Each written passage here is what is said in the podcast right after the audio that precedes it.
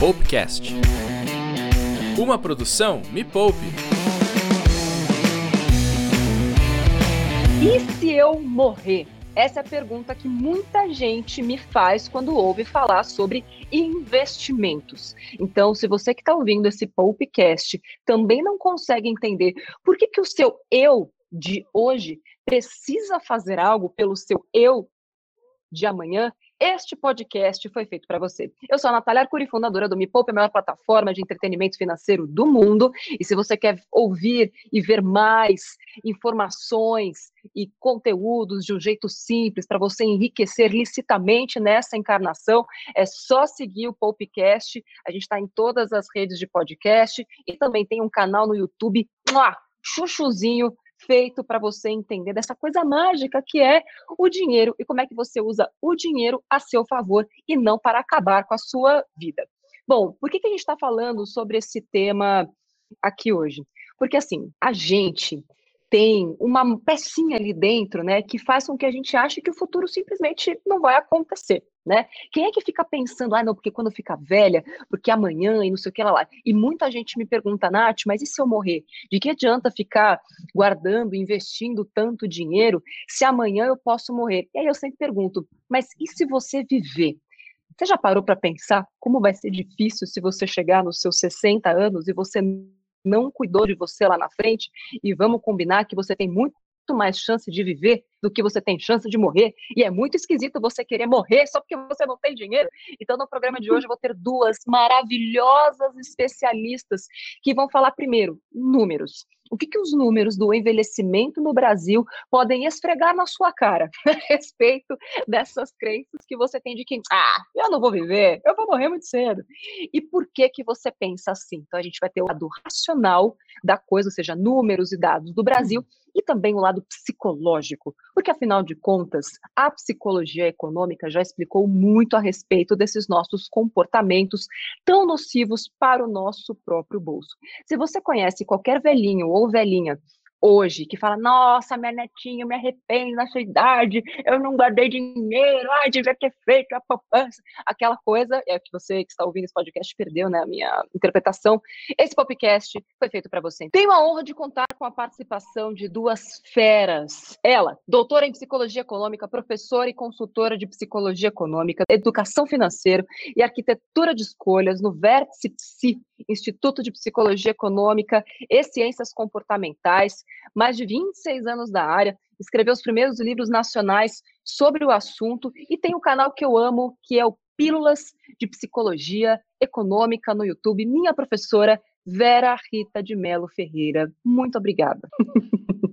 Metade do podcast é só para falar o currículo das minhas entrevistadas. E ela, doutora Marília Berzins, assistente social, professora, especialista e mestre em gerontologia, doutora em saúde pública, presidente do Observatório da Longevidade Humana e Envelhecimento, o OLI, e conselheira titular do Conselho Estadual do Idoso. Marília, muito obrigada. Doutora Marília, é, vou começar. Tempos... Eu vou falar você, não senhora, porque vocês são muito jovens para isso, tá? O mundo está preparado para envelhecer? Olá, querida. De, começo dizendo que eu já sou uma pessoa idosa. Eu tenho 62 anos. E finalmente a velhice chegou para mim. Comecei a trabalhar com velhice, eu tinha 38, 39 anos, achando que a minha velhice ia chegar lá na frente. E no ano de 2017, oficialmente eu me tornei uma pessoa idosa. Então, você está falando com uma trabalhadora, uma pesquisadora e uma pessoa que se reconhece como uma pessoa idosa neste Brasil tão desigual. E aí eu quero dizer para você que a coisa mais moderna que existe, conforme o, o nosso amigo Arnaldo Antunes fala, é envelhecer. Envelhecer faz parte do processo de vida, só não envelhece quem morre, não é? E morre antes de completar os seus 60 anos. E é contraditório, porque assim, todo mundo quer viver muito, mas as pessoas não querem ficar velhas. E nós precisamos desconstruir esses mitos, preconceitos, essas ideias, esses paradigmas tão presentes na sociedade de que envelhecer é coisa ruim. Não é. À medida em que nós nos reconhecemos como pessoas idosas, envelhecentes, porque desde o momento que nós nascemos, nós estamos neste processo do envelhecimento. Quando nós nos reconhecemos neste processo, a velhice será uma etapa da vida e não um problema. E para esta etapa da vida, nós devemos uh, viver envelhecendo e envelhecendo vivendo. Tem um dado que eu tive acesso, acho que foi, foi, foram 10 anos atrás, aproximadamente. Eu sempre fui muito preocupada com o futuro e sempre percebi que as pessoas perto de mim não tinham essa mesma preocupação. E aí fui fazer uma reportagem, na época que eu ainda era repórter, e me mostraram a pirâmide etária do Brasil, naquela época, 10 anos atrás, e 25 anos depois, que a gente já está quase chegando. E aí eu percebi que a gente ia ter muito mais idosos do que tinha naquela época uhum. e que ia ter quase o mesmo número de idosos uhum. e de crianças e que não ia ter quem pagasse essa uhum. conta. E aquilo me deixou muito desesperada. E aí, professora Vera Rita, eu queria entender por que, que a gente tem tanto receio de pensar no futuro? Tem alguma explicação na psicologia econômica para isso? Então, a gente começou a brincar de envelhecer outro dia, né? Tipo anteontem. Porque assim? até a Segunda Guerra Mundial, a expectativa média de vida do brasileiro, por exemplo, era 45 anos. Caramba. Isso foi outro dia. Então, a gente ganhou em longevidade muito recentemente. A doutora Marília tem mais dados até do que eu. Mas, psiquicamente, nós ainda não fizemos esse ajuste. A gente ainda está funcionando da maneira como a espécie humana viveu a maior parte da sua história, que foram milhões e milhões de anos. A cada dia, a preocupação era apenas e tão somente sobreviver. Uhum. Então, não tinha por que pensar no futuro, porque nem tinha futuro mesmo. E nós descendemos daqueles indivíduos que foram bem-sucedidos nesta escolha, digamos, intertemporal. Sobrevivo agora, faço qualquer negócio para conseguir comida, abrigo, proteção já. E o futuro eu começo a pensar na hora que ele chegar. Então, não havia condição de fazer um planejamento, de conseguir se organizar, levando em consideração os dias à frente, porque não tinha a menor ideia se haveria dias à frente ou não. O que os jovens hoje dizem eu não sei se vou estar vivo quando a gente fala, guarda dinheiro, rapaz, guarda dinheiro. É um reflexo dessa atitude quase ancestral da gente. Eles ainda não regularam para, por exemplo, o fato de que, como a minha mãe viveu 100 anos. Então, a gente corre esse risco, né? Eu também sou idosa, viu, Marília? Muito então, legal. Mais, mais velha que você. Então, tamo junto, chegamos. tamo junto, tamo junto. Isso, é. isso é para ser comemorado, para ser celebrado. É, é esse esforço que nós temos que fazer, porque a gente vai ensinar a geração que está atrás de nós que envelhecer faz parte deste processo e mais, nós temos que trazer essa nova versão das velhices possíveis na sociedade. Me permite é, é, entrar nessa sua resposta e considerar que também o Brasil sempre foi um país jovem. Não é? Nós tivemos, a partir dos anos 60, 70, 50, né? nós somos da geração de 50, 60, uh, muitas crianças. Então, o Brasil ainda pensa que é um país jovem, que, hum, inclusive, é. nossas políticas públicas estão pautadas para crianças, para adolescentes. É o pensamento prevalente na vida social que, inclusive, não ensina os mais novos a pensarem que viverão. Hoje, a expectativa de vida é 75 anos. Então, se pois tudo é. correr bem, é viver 75 anos, não é verdade? É. E, é, e é engraçado só é, relacionar essa questão da expectativa de vida também a questão socioeconômica, né? A gente vive num país extremamente desigual, a gente tem uma uhum. média de 75 anos, né? E vamos lembrar que é uma média. E quando a gente olha, por exemplo, para periferias e para favelas do Brasil inteiro, a gente percebe que a população jovem, principalmente masculina, tem um alto índice de mortalidade super Sim. jovem. E pode Sim. ser que realmente, para essas pessoas, a gente não está falando nesse momento, mas aí são outros problemas que não tem Sim. como a gente resolver aqui num, num, num podcast. Não. Porque nessas horas, né, Vera, quando a pessoa quer se agarrar num argumento, ela se agarra em qualquer ah. argumento. Você fala, não, mas você vai viver é. 75. E o que você tem a me dizer sobre os jovens? da favela que morrem com 30. Eu falei, então, mas você é mulher, branca e, e, que vive em Moema, meu amor. É, a gente está falando de outra coisa aqui. Por que, que a gente pois se é. agarra é. nesses argumentos? Porque parece que a gente quer acreditar de qualquer maneira que não, não vai ter futuro. Tem alguma explicação é que isso, isso? tudo é uma, é uma just... Desculpas, eu te cortei? Não, é que tudo isso é, são justificativas para obter o alívio imediato, como a gente diz. A gente está sempre em busca de encontrar uma gratificação o mais rápido possível, é, afastar o desprazer e tudo mais. A ideia de envelhecer assusta, porque uh, externamente é muito evidente que as pessoas mudam e mudam meio para pior, né? Pode até é, segurar a onda mais ou menos, mas é diferente. Agora, internamente, o que os jovens não veem é uma coisa interessante que tem estudos na nossa área mostrando que você é mais feliz na nossa idade.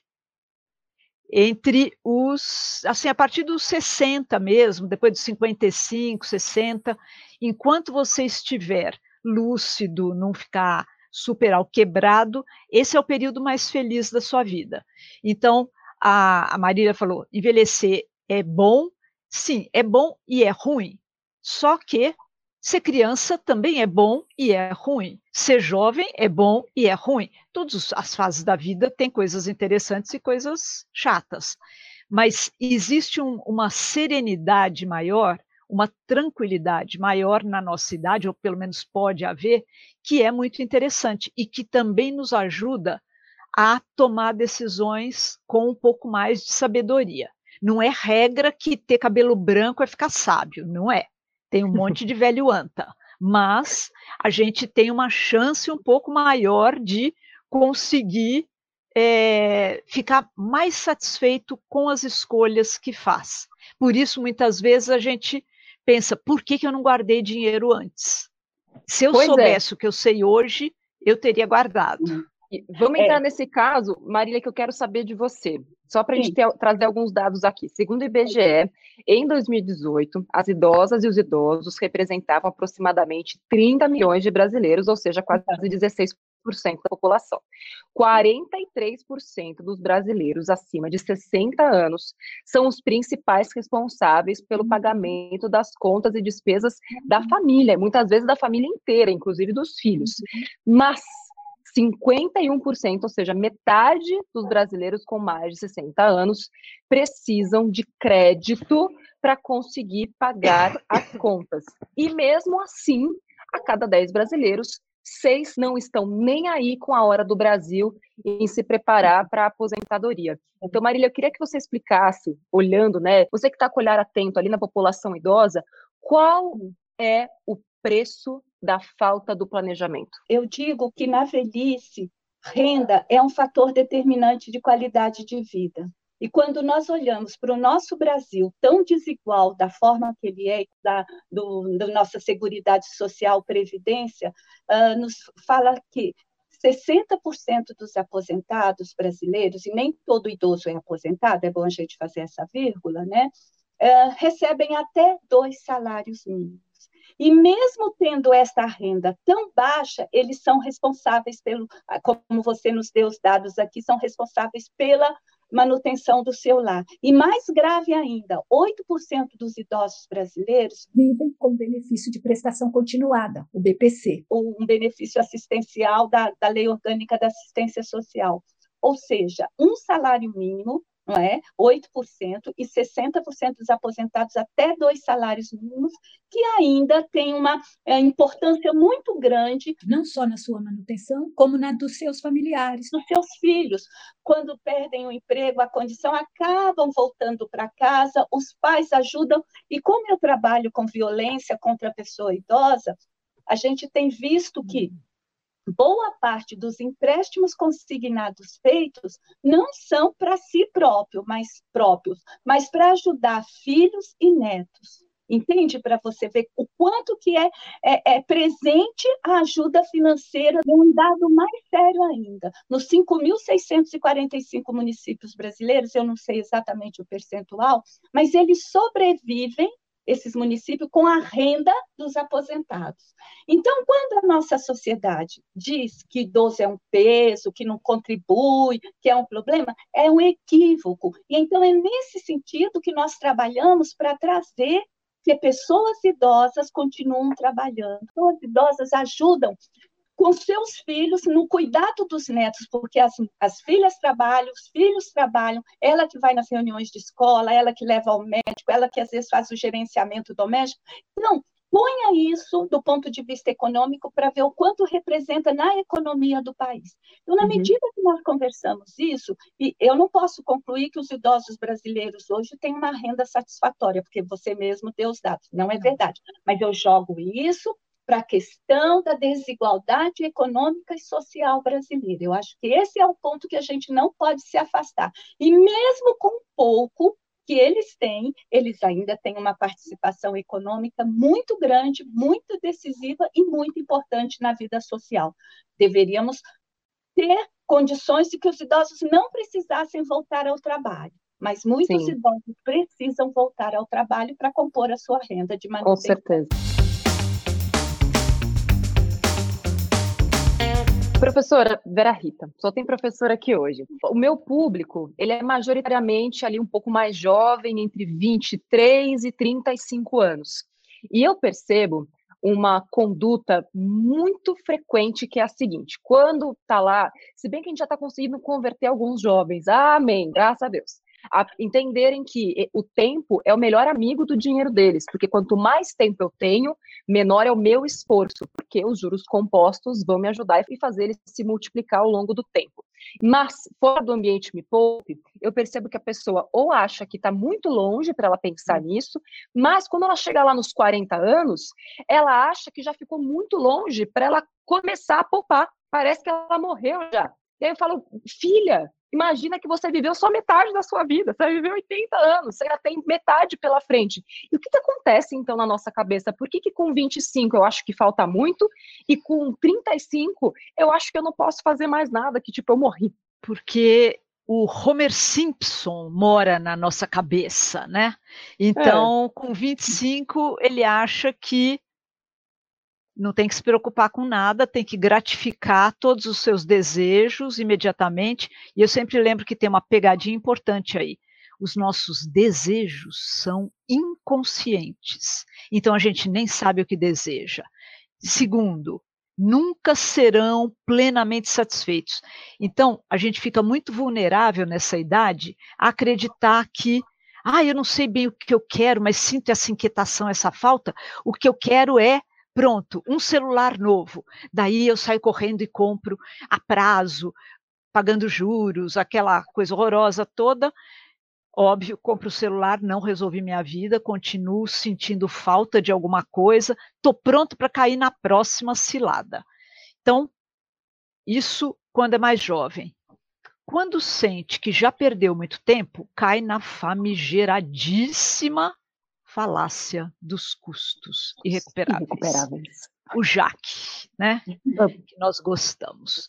Então, a pessoa acha que tomou uma decisão equivocada anteriormente, fica muito chateada com isso, acha que o que fizer agora, ela vai carregar, vai arrastar aquela decisão errada anterior.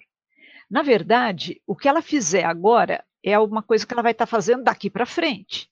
Então, uhum. é a hora de rever gastos, cortar, se for o caso, ir atrás de aumentar a renda, se for necessário, e fazer a reserva para aposentadoria, para velhice, que for possível.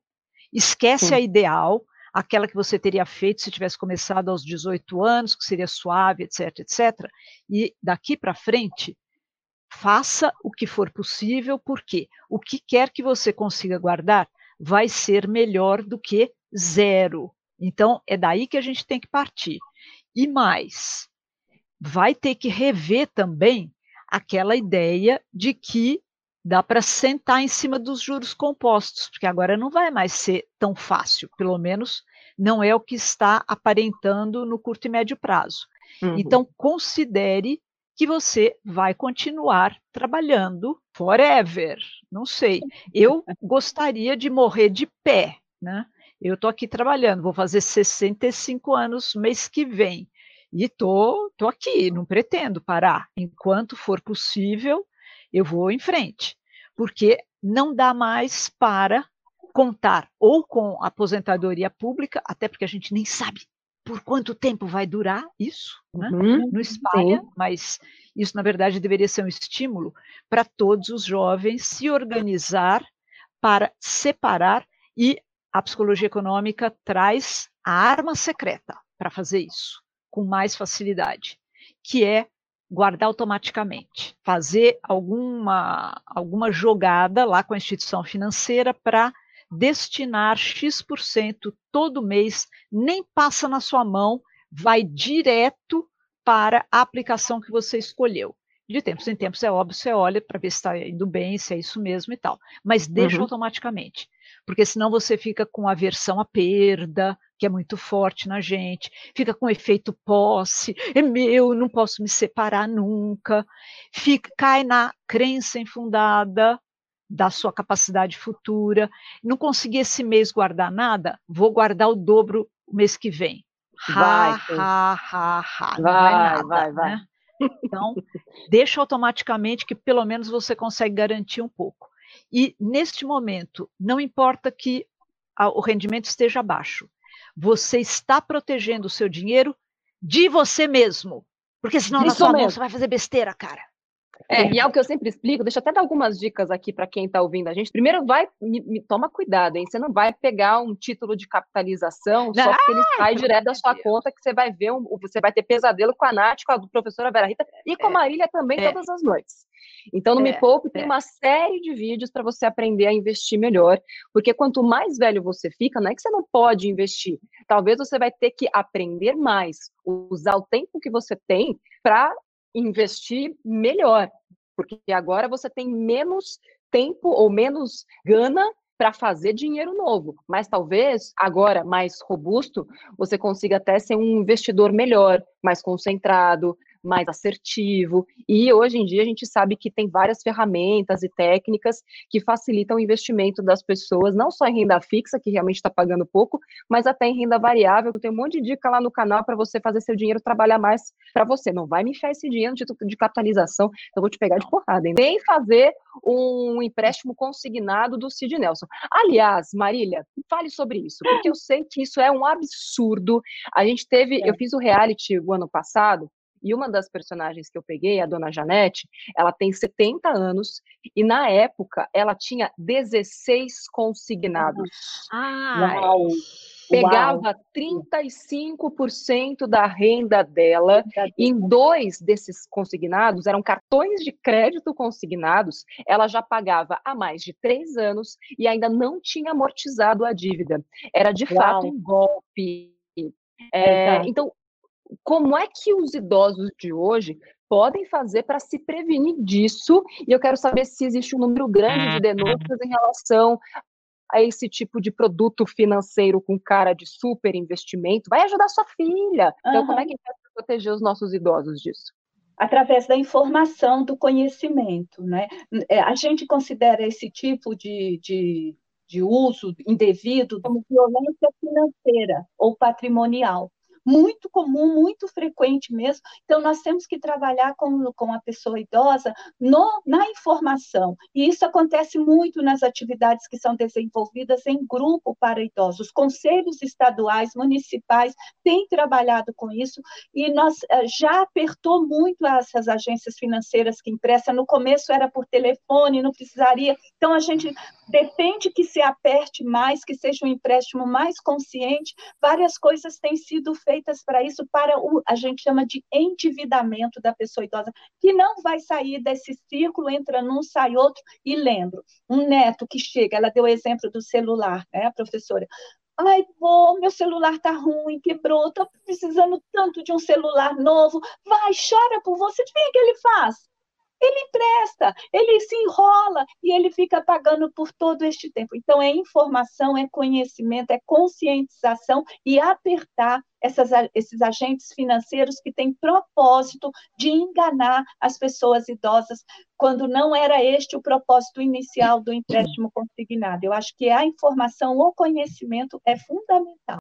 Para onde eu denuncio se eu tenho um caso desse na minha família, no meu bairro? Você pode denunciar nos, nas, nos telefones mesmos de violência contra o idoso. 181 é um dos canais de denúncia, é a denúncia anônima que protege e, a pessoa dessa circunstância. E evitar o abuso, né? Na violência contra o idoso, o agressor que a gente chama é o filho, filha, neto, neta. Olha a sequência. Minha nossa! Sim, Sério? Então, Debaixo ele, do próprio teto. Eu digo que a história do Chapeuzinho Vermelho que o, o lobo mau mora dentro da casa do idoso, a violência é doméstica. Não é? Então, nós também precisamos ter essa consciência, porque só estamos falando da violência financeira e o patrimonial. O Amanda vende tudo para dividir com a gente, e aí depois esse idoso vai para uma instituição, ele perde a renda, perde todas as coisas. Então, este é um assunto também extremamente amplo, mas a violência financeira do, é muito frequente, não ao endividamento, não ao empréstimo consignado. Imagina essa senhora, ela nunca vai morrer pagando, não é? Pagando depois que morre não vai pagar, né? É isso.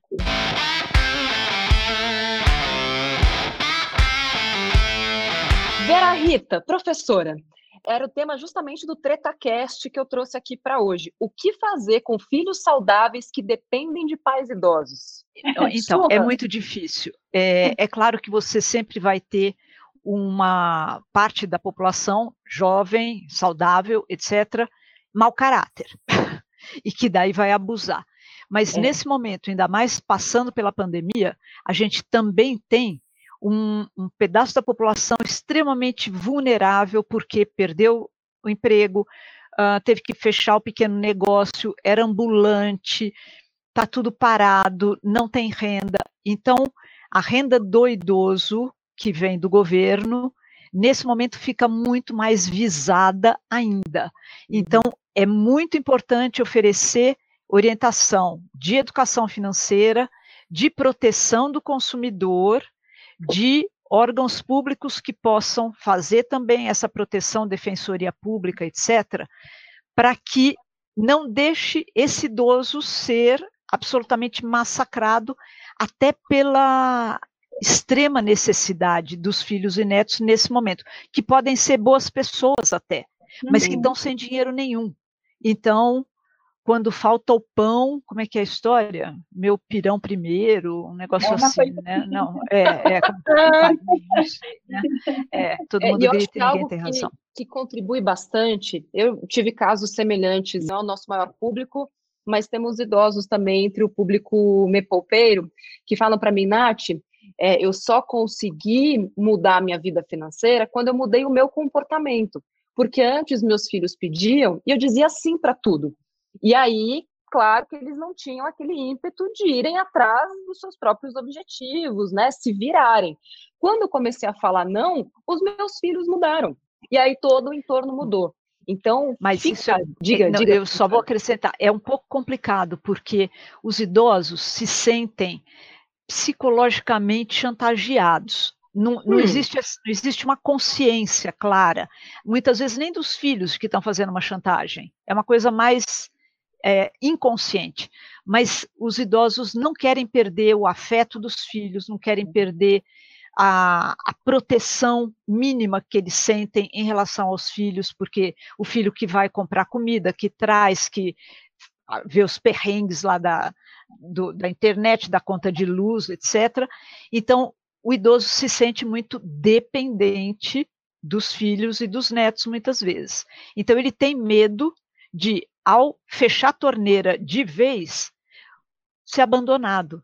Esse é um medo muito grande entre a faixa etária, digamos, a quarta idade até, né? Uhum. Acima dos 70, 80 anos, as pessoas falam assim: meu Deus, o que, que vai ser de mim se ninguém mais olhar por mim? E claro, e perder o afeto também, né? Eles têm medo disso.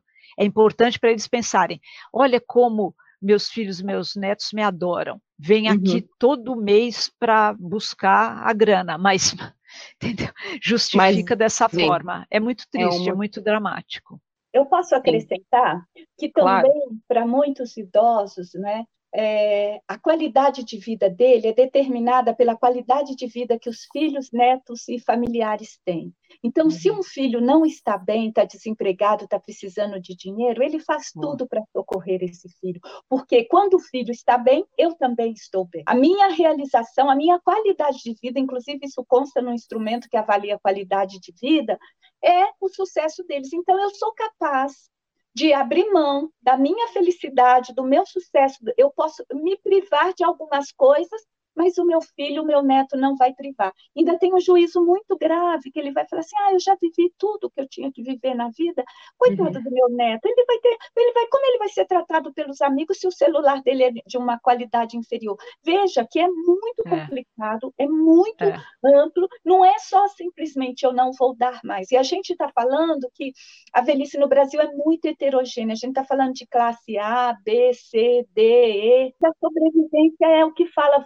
o que nós temos para comer hoje. Então, o que, que eu tenho? Quanto que eu tenho de é. dinheiro? Então, é isso. Mas, de qualquer forma, é super importante a gente prever e, e crer que a gente vai viver muito. Não levar um susto, um dia acordo com 59, 11 meses e 29 dias, sou idosa. E agora, o que será de mim? Será o que você, decorrência de toda a sua trajetória de vida, porque no envelhecimento não é um processo mágico. É não vejo a hora professora Maria, de poder pegar o busão sem pagar nada. Vai ser o sonho da minha vida. Posso isso, contar? Isso.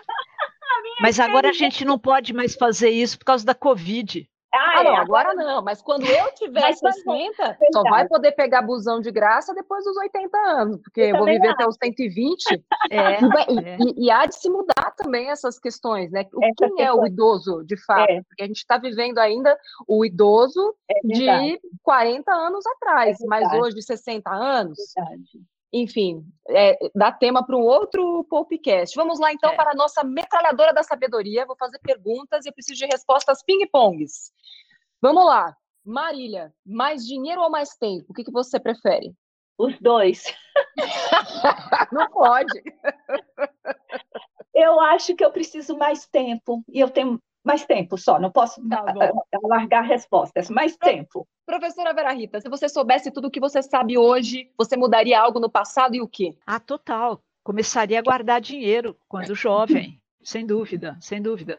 A gente passou pela inflação, ixi, né? Paiou tudo. É. Então, para você que está ouvindo a gente hoje, já se inscreve no Me Poupe, já começa a ver, já começa a, a, a guardar, que você vai estar tá bem mais lá na frente quando você tiver com a idade da, das professoras aqui. Professora Marília, a pior pergunta que já ouviu por ser mais experiente? Ai, meu Deus. Ou uma pergunta frequente que te fazem. Valeu a pena? Por que, que essa pergunta é ruim? Não, não é ruim. Ah, pergunta Eu, boa. É uma pergunta boa. Você quer uma ruim? É, uma pergunta sem noção, assim, que te fazem. Ah, já sei. Ah, você não vai voltar a tingir o cabelo? não, ah, essa é tem... boa para a gente refletir. Uhum. Excelente, até porque é caro, né? E você tá linda, assim, maravilhosa. É, é, tá mesmo. E professora Vera Rita, que pinta os cabelos de roxo, porque tem dinheiro carimbado para isso, ou um presente que só a idade dá? Ah, mais paz de espírito, que dinheiro nenhum pode comprar. Boa. Maravilhoso. Quero agradecer a professora Marília, a professora Vera Rita. Espalha esse conteúdo para todo mundo, para todas as mulheres, homens, jovens ou idosos que você conhece, quanto antes as pessoas escutarem isso, antes elas vão começar a cuidar da vida financeira delas. E nunca se esqueça que o tempo é o seu maior aliado, junto com meu filho maravilhoso, juro composto, para te ajudar quando você for mais velha ou mais velho. Ó, oh, Vou deixar aqui na descrição desse podcast links para você montar sua reserva de emergência, uma planilha Me Poupe para você descobrir quanto falta para você ser independente financeiramente. Eu te desafio a fazer este teste. Se você não cuidar do seu dinheiro hoje, ele não vai cuidar de você amanhã. O dinheiro ele é ressentido. Então, se você não cuida dele, ele não cuida bem de você depois. Ele é desses, né, professora Vera Rita? Tipo, nossa, não cuidou de vingativo, mim. Vingativo, Ele é vingativo, vingativo, é. vingativo. Quero agradecer demais. Lembrando que este Popcast teve auxílio técnico, preparação técnica de Fernando Jobs, roteiro, pauta, produção de Pamela Justo, coordenação de Camila Mendonça, apresentação de Natália Arcuri, participação especial de Vera Rita de Melo Ferreira, professora Marília Berzins. Obrigada, sejam muito bem-vindas, sempre aqui no Popcast. Beijo para vocês. Até Obrigada. o próximo Popcast. Bom trabalho aí, vem, vem muito serviço para você agora, né? Ou se tem. Pandemia. Não falta. Tá bom, obrigada. Beijos, beijos. Obrigada. Beijo, professoras maravilhosas. Até. Muito obrigada, viu?